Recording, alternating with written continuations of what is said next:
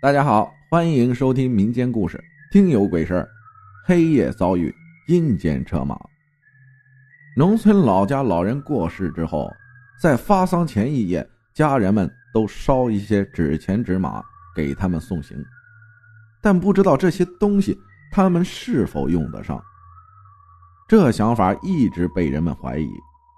前些年，这样的事儿就发生在我叔叔身上。那是实行责任田到户前一年，村内户户柴火都不够烧火做饭的。每年深秋之后，大家伙就三五成群的人拉着小车，到杨孟庄，也就是所谓的白杨店，去打一些芦苇根，搂些芦苇叶和野芦苇，拉回家当柴火烧，做饭或者烧炕。这活可不轻松。我就干过一次，只是出于好奇而已。早晨不到五点就起来，冒着寒冷，拉着小车走二十几里的路，才能来到拾柴地。为了好的柴火，可能还要走得更远一些。据说芦苇根好烧，而且火焰强，是拾柴人的首选。这不，我叔叔家也缺柴火。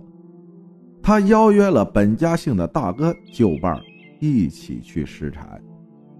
这天一大早，初冬的四五点钟吧，天还黑得要命，俩人就一前一后的拉着小车向拾柴的地方走去。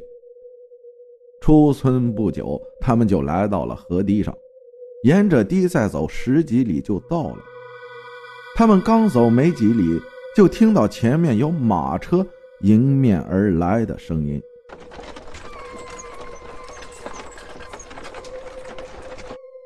由于堤路很窄，他们就提前停在路边。果然，一会儿一套马车就出现在眼前。大马高大威猛，蹄子踏在地上，大大声清脆。马夫身材魁拔，但面无表情。车子很是华丽，俩人。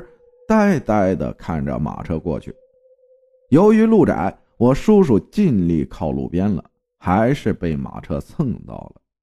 叔叔本来就是暴脾气，被碰了，立刻就骂起街来，并拿起小车上的棍子就去追马车。马车似乎也发现了什么，跑得快了起来。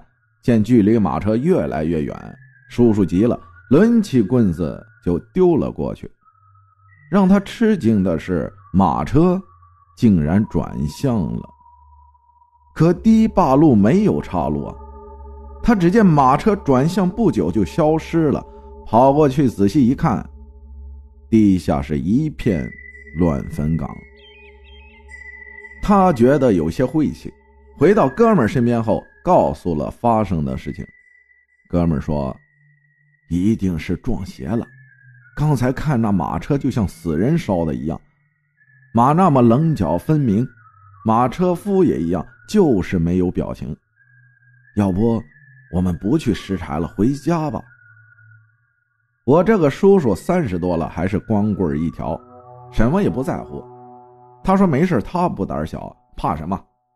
哥们也没说什么，于是就一前一后的向目的地走去了。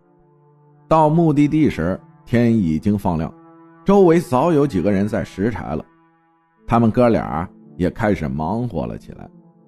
到这时，似乎以前发生的事儿也就没什么了，可偏偏却出状况了。一个小时之后，叔叔感觉膀子疼，以为干活累的，也就没在乎，还是加劲儿干活。又过了一个钟点，膀子和脊背疼的有些受不了了，他就蹲在地上。头上开始出汗，本家大哥看他出了状况，就跑过来看他。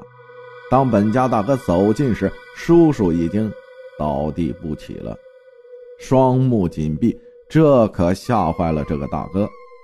几乎叔叔也没有回音，他上前抚摸叔叔的额头，烫得厉害，呼吸又急促，怎么办？本家大哥也顾不得柴火和车子了。脱下大袄给他盖上，就找周围人帮忙。还好，不太远还有本村拾柴的，他把事情一说，那人也顾不上拾柴了，帮他照看叔叔。他就近借了一辆破自行车，急匆匆跑回家叫人。当叔叔醒来，已是三天后的事儿了，肩膀红肿，脊背上起了好多硬包。那天他大哥接他回家，听到那些遭遇后，立马请了本村的风水师。风水师一看就发现了端倪，是车马剐蹭叔叔的胳膊和脊背。风水师焚了香，取了一些香灰，让别人给叔叔就水服下，并吩咐家人不要再挪动叔叔，否则叔叔会有生命危险。三天后，能不能醒来，就看他的造化了。叔叔躺在炕上，像死尸一样，呼吸也变得不再那么急促了。就这样过了两天，到了第三天。躺在炕上的叔叔动了一下，似乎很疼的样子。后来动作越来越大，家人们这时发现他脊背上长出了许多疙瘩，硬硬的，有的有鸡蛋大小。这时叔叔疼得睁开了眼睛，大声喊叫。家人叫来医生，给他打了一针，他才安定下来。这样大概过了一个月，他的疼痛才减轻了，也慢慢的能下地走动了。又过了俩月，他才基本恢复正常了。但人已消磨的不成样子了。